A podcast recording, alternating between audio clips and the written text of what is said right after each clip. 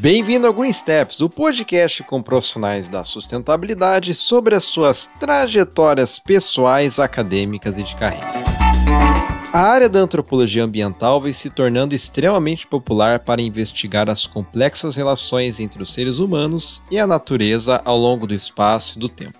Desde muito cedo, o professor Antônio constrói uma incrível trajetória internacional no campo da antropologia. Durante os seus estudos, ele desenvolveu muitas pesquisas de campo em países como México e Estados Unidos. Nascido no México, no estado de Yucatán, muito conhecido, dentre outros motivos, pela pirâmide de Chichen Itza, foi criado na cidade do México. No decorrer do high school, o professor Antônio fez um intercâmbio bem ao norte dos Estados Unidos, mais precisamente em Minnesota ocasião em que engatilhou uma graduação na Universidade da Dakota do Norte, ali bem perto da fronteira Estados Unidos e Canadá. Após isto, o professor Antônio voltou para Yucatán, em que realizou interessantes pesquisas de campo com refugiados da Guatemala. E não para por aí. Ele seguiu para a Universidade da Flórida. Anos depois, ele chegou ao nosso país, o Brasil. Hoje a conversa será sobre a incrível trajetória do professor Antônio, docente da Universidade Federal da Integração Latino-Americana, a UNILA. Também falaremos sobre antropologia ambiental e sugestões de como pesquisar esta área. Por fim, não esqueça de seguir o Green Steps Podcast no Spotify, Google Podcasts, Apple Podcasts e YouTube, a fim de continuar ajudando nesse projeto. E vamos lá para mais uma conversa.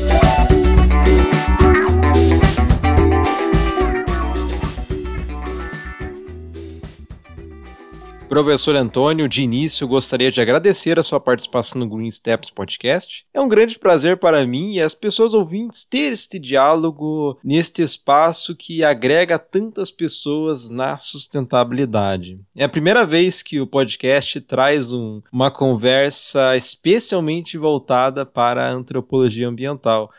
Um campo, professor, que, no meu ponto de vista, traz reflexões muito importantes sobre nós, é, quero dizer, a nossa relação com o meio ambiente, a relação do homem com o meio ambiente. Bem, a fim de começarmos o diálogo, eu gostaria de perguntar sobre a trajetória do professor, desde a graduação até a docência na UNILA. De qual lugar o professor é, o que estudou e quais foram as dificuldades ao longo da sua trajetória? Obrigado, Luiz, obrigado pelo convite e acho excelente, acho um projeto excelente, assim que é um prazer para mim estar aqui. E, e claro, como como falamos eh, alguma vez, é um assunto também de divulgação da ciência e também para seus ouvintes talvez possam conhecer, aprender algo sobre o mundo acadêmico e como os pesquisadores decidimos o que pesquisamos, como decidimos o que nos gosta e que o que queremos fazer. Bom, Luiz, eu sou mexicano, nasci na cidade de Mérida, Yucatán, no estado de Yucatán, em 1973, incrivelmente. México nos anos 70 não é o mesmo que o México atual, certo? Como o Brasil tem mudado y sobre todo no aspecto ambiental. Eh, eh, cresci principalmente na cidade do México e após terminar o ensino médio, eh, a vida me levou aos Estados Unidos. Minha família ficou no México, na cidade do México, e eventualmente, acontecem essas coisas que acontecem, eu estava fazendo um, um, intercâmbio, falamos em espanhol, em um, em um, com um ensino médio na, na Minnesota, aí no norte dos Estados Unidos, e conheci professores da Universidade da Dakota do Norte, University of North Dakota.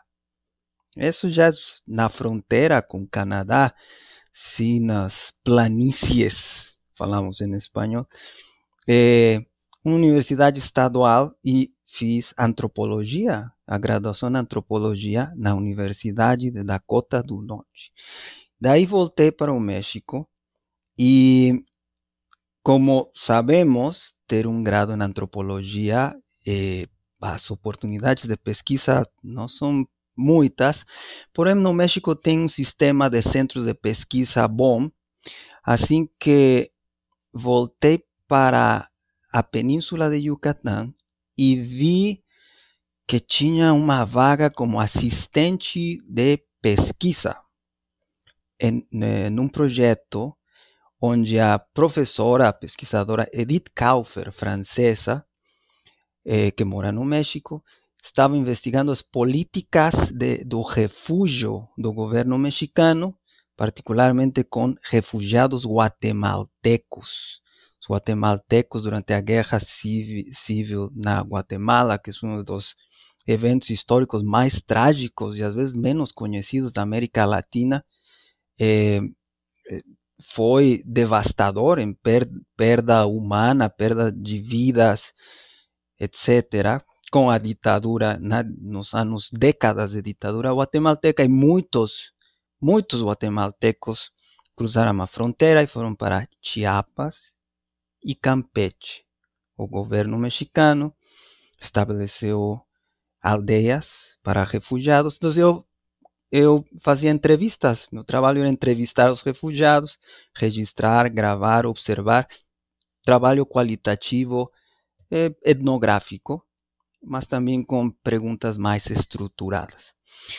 Daí eh, comecei a procurar eh, pós-graduações e a ideia era inicialmente estar, eh, estudar na Escola Nacional, Escuela Nacional de Antropología e Historia, la, conocida ENA en México, que ha producido pues grandes antropólogos, la Escuela Nacional de Antropologia. E, e ao mesmo tempo tinha muitas saudades dos Estados Unidos, confesso, e eh, ao mesmo tempo que pesquisei na ENA, também pesquisei nas universidades americanas estaduais e algumas privadas. E como sempre, os, as limitações é o, o, o, a, o dinheiro, os recursos.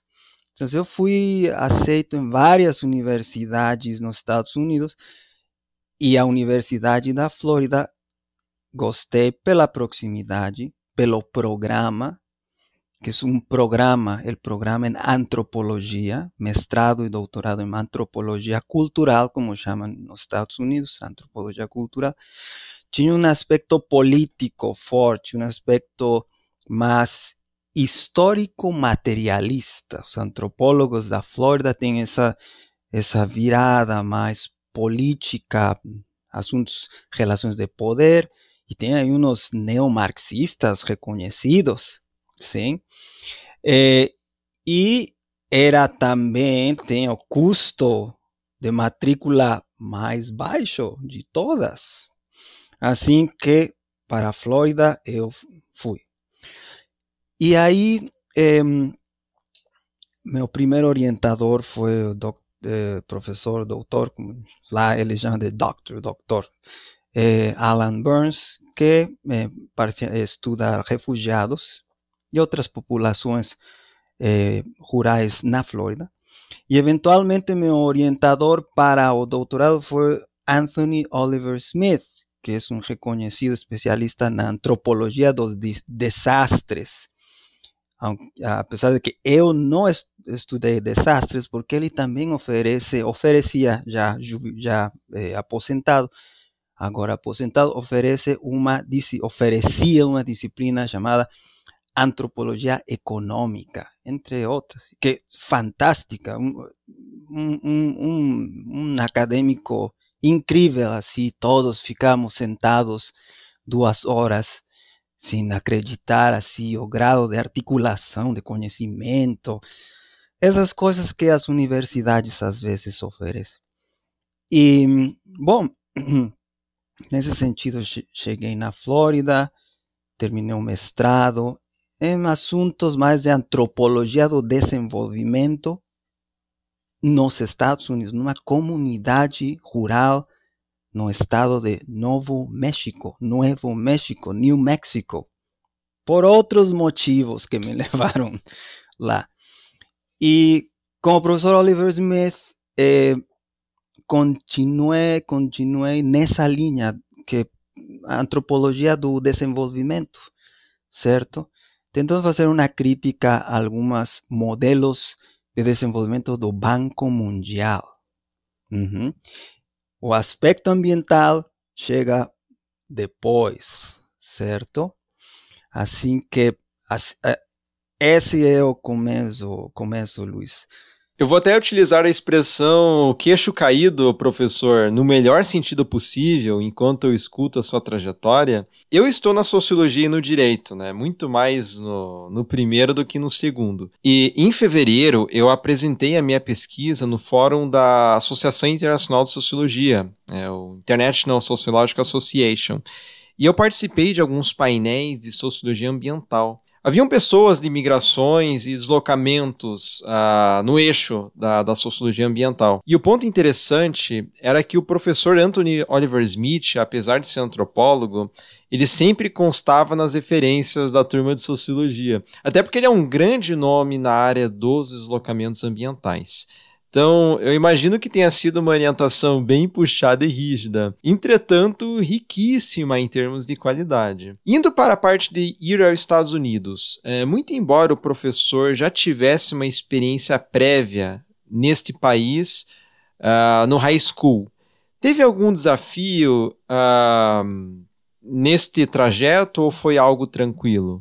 Não, eu, por muitos anos, a verdade, todo o tempo eu quando eu estava na Dakota do Norte, em Grand Forks, North Dakota, aí a, é, a Universidade de University, of North Dakota está em Grand Forks, é, bem perto de Fargo, aqueles que gostam de filmes lembrarão daquele daquele filme é, Fargo.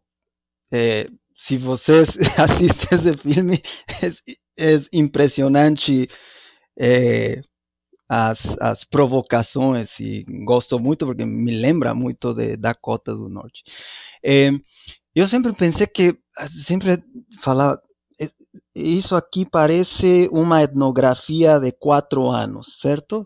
Nove semestres de etnografia, porque é muito longe do México, muito longe de uma cultura latina. Tinha migrantes, trabalhadores rurais eh, no campo. Conheci poucos, conhecíamos, mas um, é, estamos falando de 1992, 93, 94, era ainda e continua sendo um estado dos Estados Unidos me, meio isolado, as pessoas não sabem se o que tem a Dakota do Norte. Mas é, é, fui muito bem tratado. É, ser estrangeiro quando tem muitos poucos estrangeiros tem suas vantagens e desvantagens, porque as, as pessoas perguntam coisas muito. É, coisas às vezes não muito apropriadas, inclusive em classe. E no México, no México tem prédio muito alto, hum, enfim, sabemos, não? É, mas gostei muito.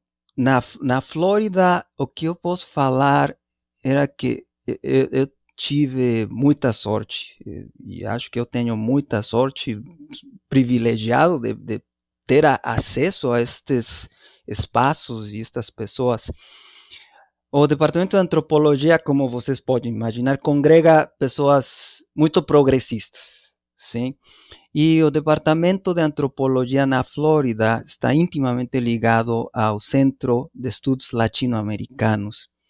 E dentro do Centro de Estudos Latino-Americanos, é o programa em conservação da biodiversidade, é, não, é, conservação tropical e desenvolvimento, chama-se o é, programa já TCD, no? Tropical Conservation and Development, onde tem uma, um, um grupo de brasileiros muito forte, uma presença brasileira muito forte, e sempre foi um ambiente de estudo e social muito agradável. Eh, realmente, também foi, talvez foi esse período de, de tempo mais conheci colegas de América Latina em toda a Europa, Estados Unidos, brasileiros, inclusive minha esposa, por isso estou no Brasil, porque na Flórida conheci minha esposa, também professora da UNILA, também professora da UNILA,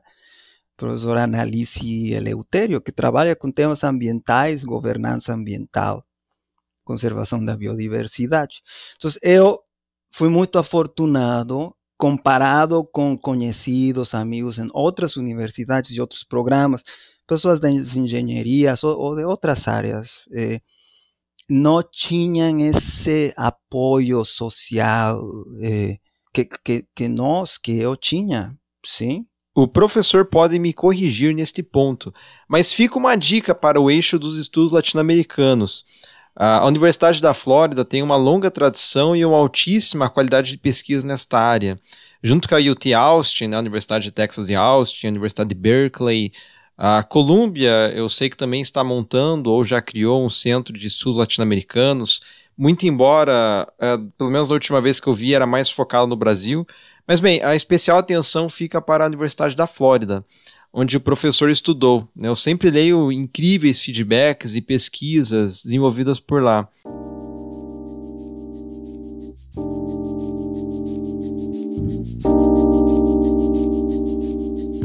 E professor Antônio, falando em biodiversidade, como surgiu o interesse pela pauta ambiental? Este interesse surgiu junto com os estudos de antropologia ambiental? Ou surgiu antes é, e foi esse prévio interesse que lhe conduziu a estudar antropologia ambiental?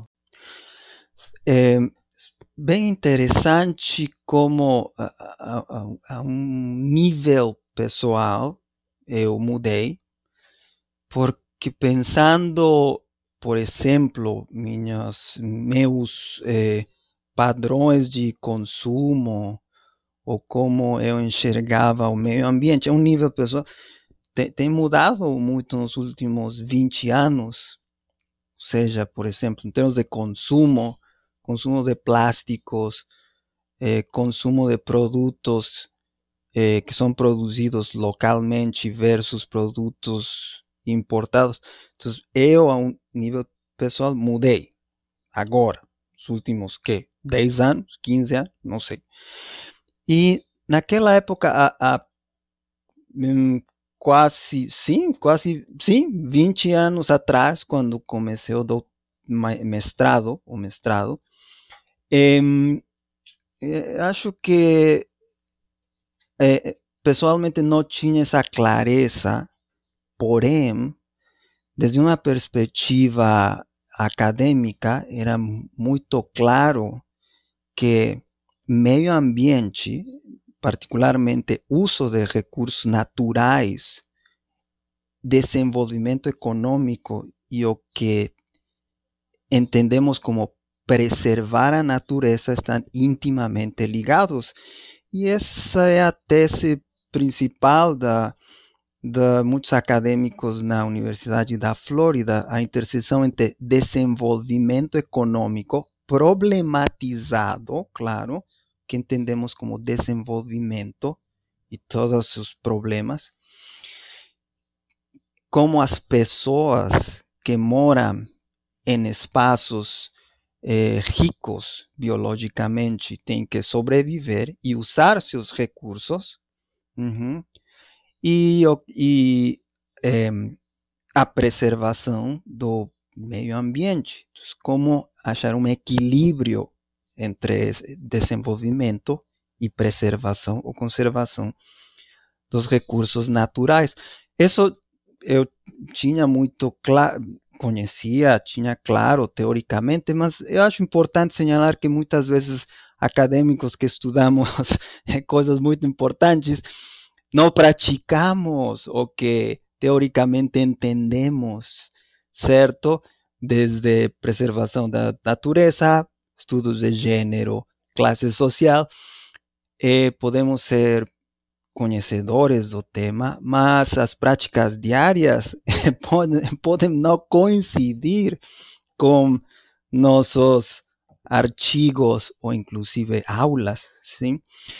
E vindo da antropologia do desenvolvimento e da antropologia econômica, entendemos particularmente na antropologia econômica, como na sociologia econômica e a sociologia do desenvolvimento, que esta base ambiental, estes recursos que as pessoas têm ou não têm, o que defendem para não perder, para alguns de nós são, são o, o, pilar, a, a, base, o sustento para entender é, outras questões, talvez de ordem simbólico, os significados. É, é uma perspectiva pessoal, certo? Como entender meio ambiente. Então, concluindo, a pauta ambiental, num sentido acadêmico, para mim começou desde desde a antropologia econômica e a antropologia do desenvolvimento, tentando achar equilíbrios entre preservação e o sustento das pessoas. Uhum. Interessante, professor. Eu fico imaginando aqui. Os desafios não são simples e as trajetórias tão pouco óbvias, porque não há uma seta de neon é, sinalizando estudar determinada pauta ou, ou indicando a leitura de um livro. No entanto, das nossas trajetórias, uhum é, que nunca são fáceis, sempre existem algumas pessoas que nos influenciam nos estudos e facilitam ali um pouco a caminhada. Quem foram as pessoas que influenciaram o professor a seguir a carreira de professor e de pesquisador? Sim. E por que optou por estas carreiras e não outras atuações? Sim, é, o mundo acadêmico eu, eu gosto, eu acho fascinante pelo fato que, que você pode aprender não tem muitas coisas para aprender. E eu sou curioso, os pesquisadores somos curiosos, e existem lugares, espaços, momentos em, em instituições acadêmicas que, que se prestam para aprender. E é, foi muito interessante como na Flórida tínhamos no finais dos 90, dos 80, 90, começo dos 2000, o Marvin Harris. Marvin Harris um, era um reconhecido antropólogo, um dos poucos antropólogos que vendem muitos livros, porque ele era um neomarxista, é, assim, da marxista, nem neo, era como marxista, e ele explicava todo o aspecto simbólico, o aspecto dos significados, é, através de explicações materialistas assim muito severas, explicava por que os indianos não comem, eh, não matam, não comem vacas por questões eh, nas explicações materiais, como eles usam o adubo, o animal serve como força de trabalho, e fazia cálculos numéricos interessantes, explicando de formas assim, bem realistas, bem materialistas, e ele era uma presença muito forte. Então, se você gostava dessas explicações eh, que combinavam o político com o material, ele era uma referência. todos leíamos sus livros, fomos influenciados por Marvin Harris. E, e as traduções estão em espanhol, em português, você facilmente acha seus, eh, seus livros. Porém, rapidamente você encontra outras opções.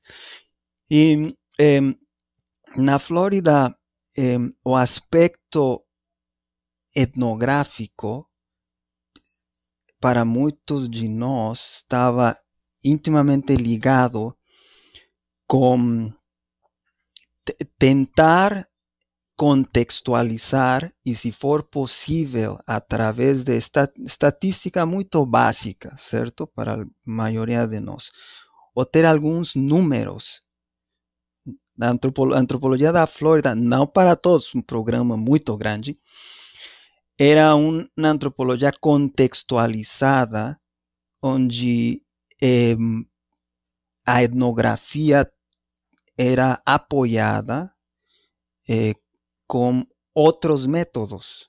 Então, ter, ter enquetes, ter questionários fechados, é, tem um programa em análise de redes sociais é, muito forte agora.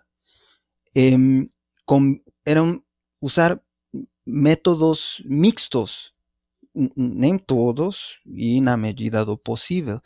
Para mim isso foi muito importante. Não? Então, professor, professor eh, Ross Bernard, que tem livros em métodos, metodologia, métodos mistos para antropologia, foi uma influência importante. Professor Oliver Smith, que ele é um etnógrafo, gosta do aspecto qualitativo, também foi muito importante. E alguns professores do programa em conservação e desenvolvimento do Centro de Estudos Latino-Americanos eh, foram eh, importantíssimos. E, e bom, outras influências, coisas que você lê. Eh, já no final, a antropologia do consumo foi algo que descobri, foi fascinante para mim. E aí, algo que eu continuo lendo é o trabalho de Richard Wilk. Uhum.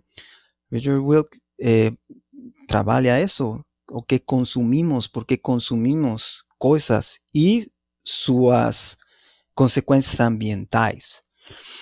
Então, por aí eu posso, posso te falar isso. E sempre teve uma aproximação com alguns economistas da Flórida, economistas institucionais, é, para, para sair um pouco da antropologia, certo? Entender como outros, outros é, cientistas sociais entendem fenômenos culturais, o comportamento social e econômico. E caso alguém que esteja escutando a nossa conversa, sobretudo aquelas pessoas da antropologia ou que desejam fazer intersecções uhum. desta área com outros campos da ciência e eventualmente querem trabalhar com professor, que linha uh, está inserido, linha de pesquisa está inserido e o que, que está investigando atualmente? Luiz, é, vamos começar com o último que estamos fazendo.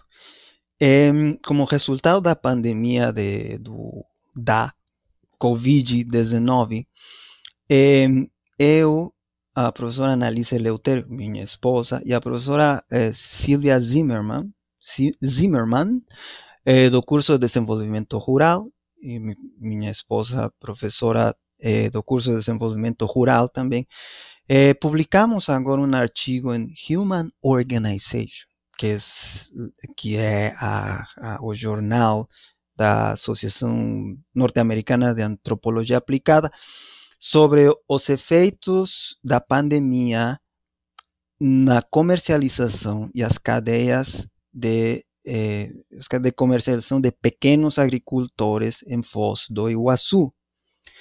E com ênfase na transição das feiras agroecológicas e outros pontos de venda na ao delivery, a entrega em casa, que é um fenômeno interessante global.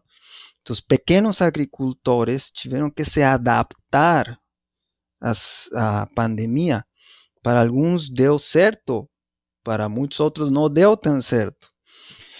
E nesse estudo exploratório, agora continuamos eh, na interseção entre agricultura familiar, pequenos agricultores urbanos ou periurbanos, e como eles se adaptam se adap e se adaptaram à pandemia.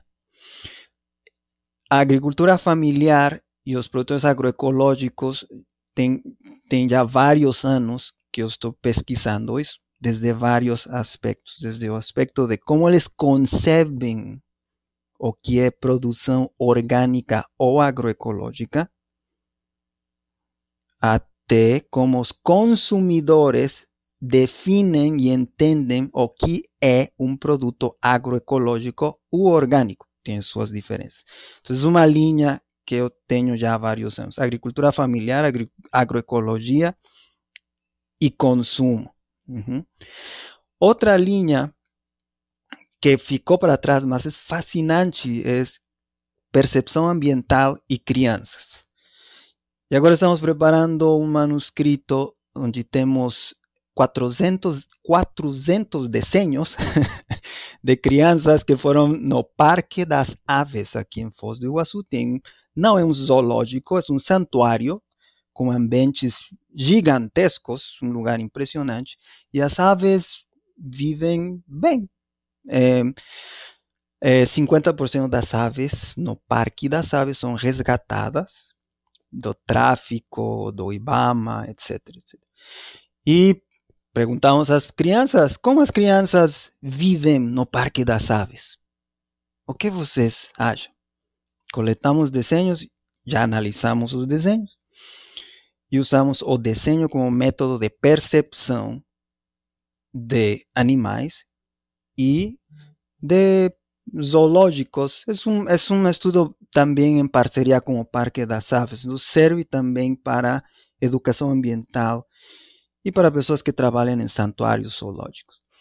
Es una área de pesquisa que está por ahí. Em, y por último, que estamos, estoy entrando es en derechos territoriales. Eh, em, numa comunidade quilombola aqui perto de Foz, no município de Foz. e o estabelecimento e reconhecimento do quilombo Apepu, aqui em Foz do Iguaçu. E desde uma perspectiva antropológica e etnográfica, como os membros do quilombo de Apepu entendem o processo de reconhecimento y demarcación do quilombo. Y como otros actores entienden ese proceso, como Itaipu, que tiene una Itaipu binacional, aquí que maneja a usina de Itaipu, ¿cómo ellos entienden ese proceso? Porque ellos están ahí, están ahí presentes. Como otros actores institucionales entienden ese proceso y viven ese proceso. Es una perspectiva antropológica. ¿cierto? Esas tres áreas están ahí y yo siempre tuve un vínculo con asuntos rurais. Y en el futuro entraré plenamente en antropología del consumo y medio ambiente, que eh, yo acho importantísimo, importantísimo falar de consumo. Particularmente tenho profundo interesse em sua pesquisa, professor. Em 2014 eu fiz meu PIBIC sobre a Política Nacional de Resíduos Sólidos e cheguei a ler sobre consumismo. Uhum. Então, com toda certeza, irei acompanhar as, as, as investigações uhum. do professor. Neste contexto de pesquisas, quais são as alegrias e as dores de ser professor na área da antropologia ambiental? o que gosta e o que é difícil nestas carreiras de professor e investigador? Sim, Luiz, boa pergunta. É, olha, ser professor, eu bom, já morei no México, nos Estados Unidos, Brasil, fiz pesquisa. Meu doutorado foi, eu fiz, o campo foi no Equador, na costa equator, equatoriana. E também conheço os, os um, sistemas acadêmicos de vários países e, e de, deixa falar que o ser professor do magistério superior no âmbito federal no Brasil é fantástico. Sim, é muito bom. É, a UNILA é um, lugar interessantíssimo, uma universidade nova, tem, já, bom, já cumpriu 10 anos. E nesse sentido, não posso me queixar.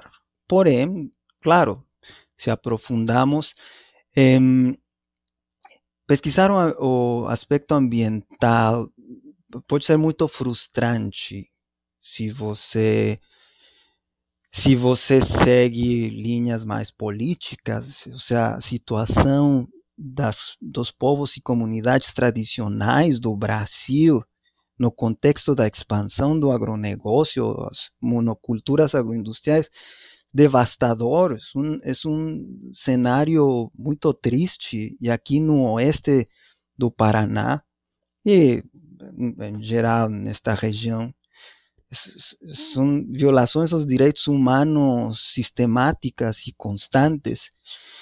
E nesse aspecto, é, é você constantemente se pergunta o que mais posso eu fazer? É, bom, além da formação de estudantes, que é muito, que importante, é, para mim o, o, o aspecto ambiental tem um aspecto político e de direitos humanos importante. E pode ser muito frustrante simplesmente ler os relatórios eh, eh, direitos humanos e eh, povos e comunidades tradicionais, comunidades indígenas aqui no sul do, do Brasil, certo? Nesse sentido. Porque, ok, certo, as burocracias institucionais são, são terríveis, porém, olha, es, o, o, o, contexto acadêmico brasileiro. Então, uma, como professor de uma universidade federal, eu acho muito bom. Eh, lembrando, só brevemente, lembrando que, por exemplo, no México, eu fui professor na Universidade Autônoma de Campeche. Campeche é um, esta, um estado, um estado no sul, sueste do México. E, eh, você tinha um, um, salário base menor do que aqui, cabe falar, e você, para é, é, ter um ingresso adicional, você era parte do Sistema Nacional de Pesquisadores. E entre mais você produzia, você incrementava seu, seu status, seu nível, e recebia mais ingressos extra. Então, um, um sistema produtivista, eh, como em muitos países, claro, que tem suas vantagens, sim, com certeza, e também tem suas desvantagens. Então, só um exemplo, não? De como funcionam as coisas aqui no México, correto?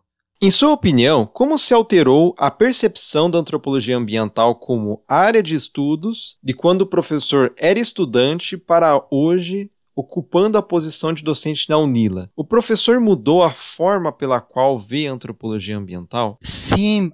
É, por exemplo, câmbio climático, mudan desculpa, mudanças climáticas claro, mudança climática na antropologia, sociologia, na ciência, já tem pelo menos 20 anos, com certeza, sólidos 20 anos de estudos, mas, mas eh, eu acho que foi uma área que, que ganhou muita força, muita força, muita força desde uma perspectiva local e, pro, e com ênfase eh, em povos tradicionais ou povos indígenas, por exemplo, como comunidades indígenas ou povos tradicionais no mundo inteiro percebem as mudanças climáticas. Isso não tem. Bom, começou há 20 anos atrás, mas a nível local, como as pessoas vivem definem uhum, cambio climático, é uma área muito interessante, porque, claro, o discurso dominante continua sendo entender correntes marítimas e como os mares vão subir e mudanças de temperatura nos oceanos são importantíssimo, certo? E, e, eles são que têm o dinheiro, mas entender as perspectivas locais de mudanças climáticas, isso para mim, eu, em 1998, 2000, 2001, 2002, assim, começava. E outra área que, que, que para vamos voltar à antropologia ou sociologia do consumo, ou estudos de consumo, é a ideia do, vínculo entre consumo industrial, consumo a nível individual e sus, suas repercussões ambientais. Porque, claro, sabemos que comer carne é um dos grandes fatores, vectores de mudanças eh, ambientais, não? Você tem que ter muito gado para ter muita carne e isso gera inúmeras transformações. E a, a, em, em, no ano dos, 2000, isso, claro, isso não era, não era falado que eu lembre. Esses mega artigos que fazem uma revisão da literatura sobre como a produção de certas espécies eh, bovinas, caprinas, blá blá blá, transformam eh, eh, ecossistemas, meio ambiente, usando os termos de forma vaga. Esses artigos são dos últimos 10 anos. sim, e, acho essa área de consumo e mudanças climáticas ou transformações ambientais interessan, interessantíssimo. E, por último, a famosa virada territorial, certo? O reconhecimento dos territórios tradicionais, pero muito, muito perto do esquema que chamado esquema modelo neoliberal, que tem uma literatura muito interessante sobre reconhecimento territorial, pero que vai junto com o esquema do econômico neoliberal, que é uma área assim, fascinante.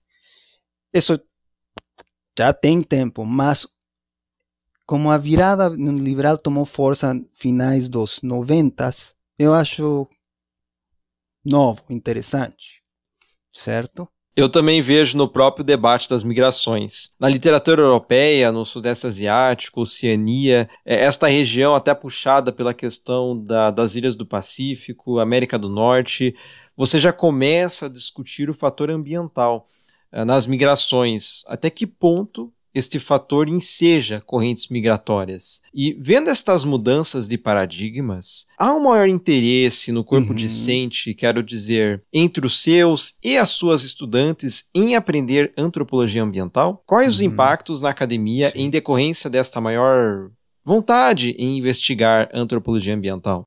É interessante, acho que sim, existe maior interesse eu acho interessante que a antropologia como curso de graduação no Brasil, ou pelo menos aqui na Unila, também é relativamente forte. É, antropologia como curso de graduação no Brasil é, não tem um, uma história tão longa, certo? Comparado com México, por exemplo, inclusive Estados Unidos. É, e então, a antropologia eh, está ganhando essa importância. Eu acho que em parte por a defesa de direitos de comunidades tradicionais, também por um assunto de diversidade cultural e, e diversidade eh, cultural eh, em geral, um interesse pelos jovens por outras formas de ser, de viver.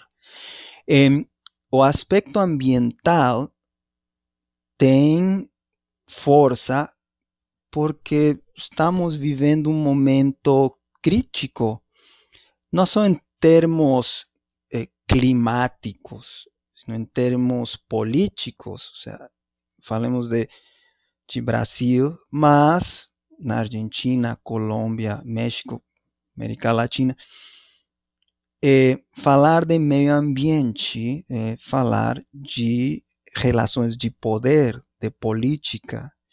Eu acho que os alunos, estudantes aqui na Unila, estão muito interessados nessa, nesse vínculo, essas interseções entre é, meio ambiente, como comunidades tradicionais utilizam os recursos naturais e como isso entra em conflito com interesses maiores. Especificamente, estamos no Paraná, certo? É, com interesses das monoculturas, da agricultura industrial. E o momento histórico pede, chama as pessoas a estudar assuntos ambientais, sim, o famoso antropoceno, chama muito a atenção. O que o professor espera para o futuro da antropologia ambiental no Brasil, quando os seus e as suas estudantes uhum. estiverem no corpo docente da UNILA e de outras universidades pelo mundo? Sim. É... Ai, boa pergunta, porque, olha, o, o interessante da antropologia ambiental é que você pode ir macro ou pode ir micro, inclusive dentro, eh, sim, dentro da antropologia ambiental.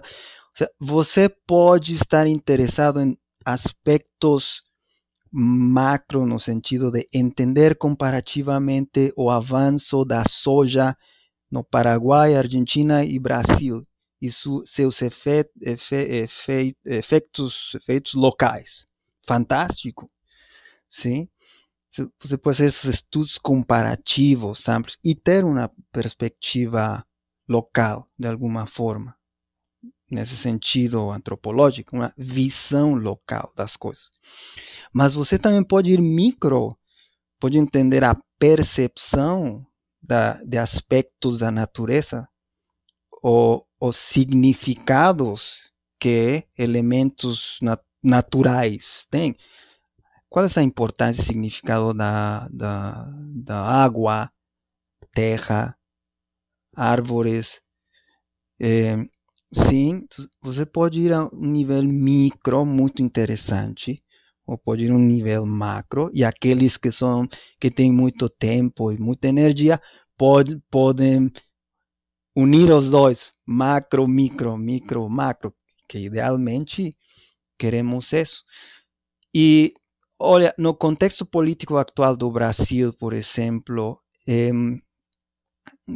eu acho que a, a ecologia política, este paradigma teórico, eh, se vai manter. A ideia de identificar diferentes atores ao redor do uso e acesso a, re, a recursos naturais e como eles eh, negociam ou abusam um de outro ou têm acesso ou limitam o acesso a certos atores. E acho uma área, um, um modelo teórico que continuará, a ecologia política. Espero que continue. E, e para os antropólogos, eu acho muito saudável ter um equilíbrio entre trabalhos que são mais eh, dirigidos a entender significados ou entender a simbologia detrás de plantas, animais, recursos, e como esses significados estão vinculados a contextos eh, problemáticos, pro, contextos territoriais, eh, lutas pelo poder, lutas pelo território. ¿Sí? Y Amazonía siempre será un gran ejemplo, mas o Brasil entero, América Latina entera es un excelente laboratorio, usando a palavra laboratório com todo respeito, certo? Fascinante, professor Antônio, porque você vê o quão importante a antropologia é para o processo de tomada de decisões de políticas públicas. Por exemplo, a sociologia também tem esse papel, e eu vejo que isto quebra aquela imagem equivocada que me deparo frequentemente no Brasil, de que a turma da antropologia e da sociologia ficam somente dentro da universidade dando aulas, né, gerando um impacto que se limita aos portões da universidade, aos muros da universidade. Eu sei que no México existem instituições muito fortes em ciências sociais. Não. E até me pergunto se elas possuem um poder consultivo ao governo mexicano. Eu acompanho uh, muito a uhum. Comex nas redes sociais, Sim. não raramente. A, a, Comex, para a pessoa que está nos ouvindo, e o professor me corrija se eu, se eu estiver enganado, é uma das melhores instituições do mundo para pesquisa em ciências sociais. Uhum. E não raramente eu assisto palestras envolvendo pesquisadores ou pesquisadoras da Comex e ao lado deles e delas representantes do governo mexicano. Uh, e é fascinante esse impacto. Uhum. E uma última pergunta, professor. Caso alguém que esteja nos ouvindo queira iniciar uhum. pesquisas uhum. na área da antropologia ambiental, seja na uhum. UNILA ou em outra universidade uhum. ou mesmo de forma autodidata, quais sugestões e livros científicos ou não, filmes, documentários e habilidades o professor indicaria ou recomendaria? Sim. ah, sim. Temos temos temos muitas muitas coisas boas. Comecemos pelos documentários. Documentários são sempre algo que chama atenção. Eu a, a, tenho dois documentários que eu mostro nas minhas aulas. É, um, um em, em inglês, o título original era Food de comida, Food Inc. E em português talvez foi traduzido como Alimentos SA ou Comida SA. Já tem 10 anos o documentário, mas fala tudo isso sobre a produção de frango, de carne bovina, Monsanto. Os exemplos são dos Estados Unidos, porém muito válidos.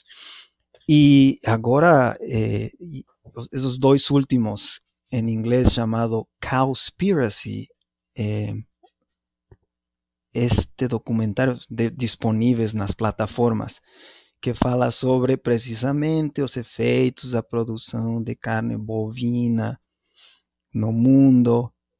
E mais recentemente o filme documentário sobre pesca industrial. Recentemente Seaspiracy não não lembro agora as termos as traduções. São eh, bom eu acho muito bons é, na visão macro. É, também é, no, é, como leituras, um livro em, em inglês, comecemos com uma leitura em inglês que eu acho muito interessante, introdutória, é Sacred Ecology, Ecologia Sagrada, de Firket Berks, sim? Não tem tradução a português ou espanhol. Sacred Ecology fantástico. Povos tradicionais e clima, o que é etnoecologia, tendências, fatores. E aqui, eh, claro, e, e, no Brasil temos grandes autores. Se, está, se as pessoas estão interessadas em conflito ambiental, com certeza tem que ler a produção de Andrea Couri, em Minas Gerais, na, da Federal de Minas Gerais, se, se estou correto.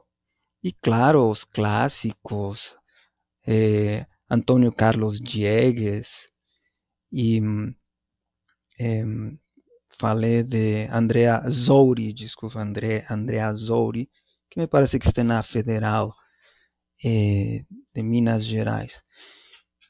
Na antropologia, acho importantíssimo ler a Manuela, eh, Manuela Carneiro eh, e su, su, livro Antropologia entre aspas, mas e tem tantas coisas que não saberia nem por onde começar nem terminar de forma eloquente Perfeito. Para as pessoas que estiverem acompanhando o podcast, a lista de recomendações Sim. do professor está na descrição do episódio. Não tenho que tenho que eh, eh, acomodar, organizar minha mente para passar umas boas recomendações. Ah, e, e, e claro, eh, Victoria Reyes Garcia na Universidade Autônoma de Barcelona no Laboratório de Etnoecologia da Autônoma de Barcelona, fantástico. E no México, enfim, podemos, podemos fazer uma lista de fontes e programas de pós-graduação também. Perfeito, professor Antônio. O professor teria alguma mensagem final? Um, o aspecto ambiental vai estar na pauta, na pauta acadêmica e na pauta das políticas públicas. É, no, o Brasil tem que ter uma presença forte na pauta ambiental global e, e, e espero que o Brasil eh, retome essa presença a nível mundial, porque, olha, a, a, a Amazônia está aqui, sim, certo? E a presença, a influência econômica do Brasil na América do Sul é impressionante, como um comentário entre eh, entre parênteses, quando eu viajei pelo Equador e outros lugares, a presença, em, sobretudo em infraestrutura, projetos de infraestrutura, a presença brasileira é fortíssima na área econômica e tem que estar dentro, dentro de uma pauta ambiental progressista no sentido de ter um equilíbrio entre os direitos territoriais e usos e costumes de populações tradicionais em áreas de alta biodiversidade, seus direitos, sua permanência e a preservação da biodiversidade. Antropologia, sociologia, geografia, não falamos, mas os geógrafos estão fazendo coisas fantásticas. É, são áreas e, e todas as ciências sociais que têm muito a contribuir em políticas públicas, política ambiental. Uhum. Ah, isso me lembra, Luiz, eh, que para nossos ouvintes ir e buscar a nova cartografia social. A nova cartografia social faz isso, mapeo participativo. Então, vamos a colocar aí nas um projeto aqui brasileiro.